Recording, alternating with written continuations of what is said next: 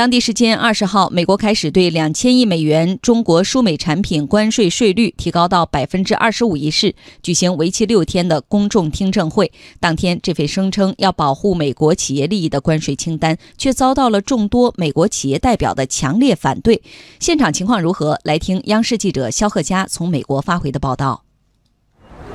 三零幺条款呀，众所周知，主要是针对中国制造二零二五的。那么它的初衷呢，就是为了保护美国自己本土企业的利益。那么最近这一次两千亿加税清单呢，按照美国人自己话来说，也是为了保护美国本土企业的利益。但是恰恰是这些本土企业的代表在召开的关于两千亿加税清单的听证会上，是一片反对的声音。听证会呢，我们不妨来说一下，它是在美国贸易委员会召开的，一共是六天的时间，一共有三百五十八位代表将表达自己的意见，不管是贸易代表，还是企业代表，还是行业协会的代表。他们是被分成了八组，每组八个人，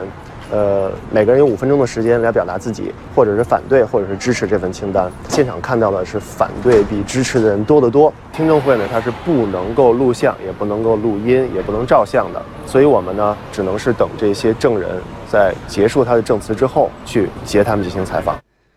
多位企业代表在听证会会后接受采访时说：“如果美国以侵犯知识产权为理由对中国挑起贸易战，无异于解决任何问题，反而为美国本土企业和整个产业链带来巨大负担。”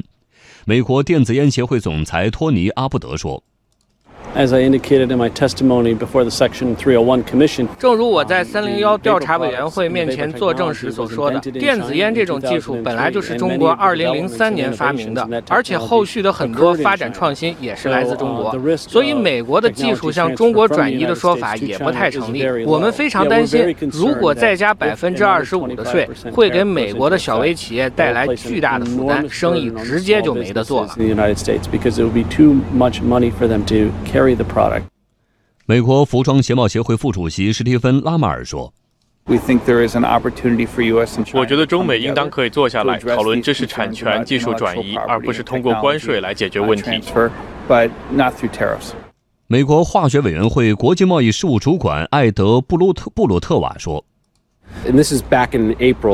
这还是今年四月的数据，大概两万四千个工作岗位会因为经贸摩擦流失掉，包括化工行业和他们的下游产业。这还只是最初的五百亿商品关税的影响。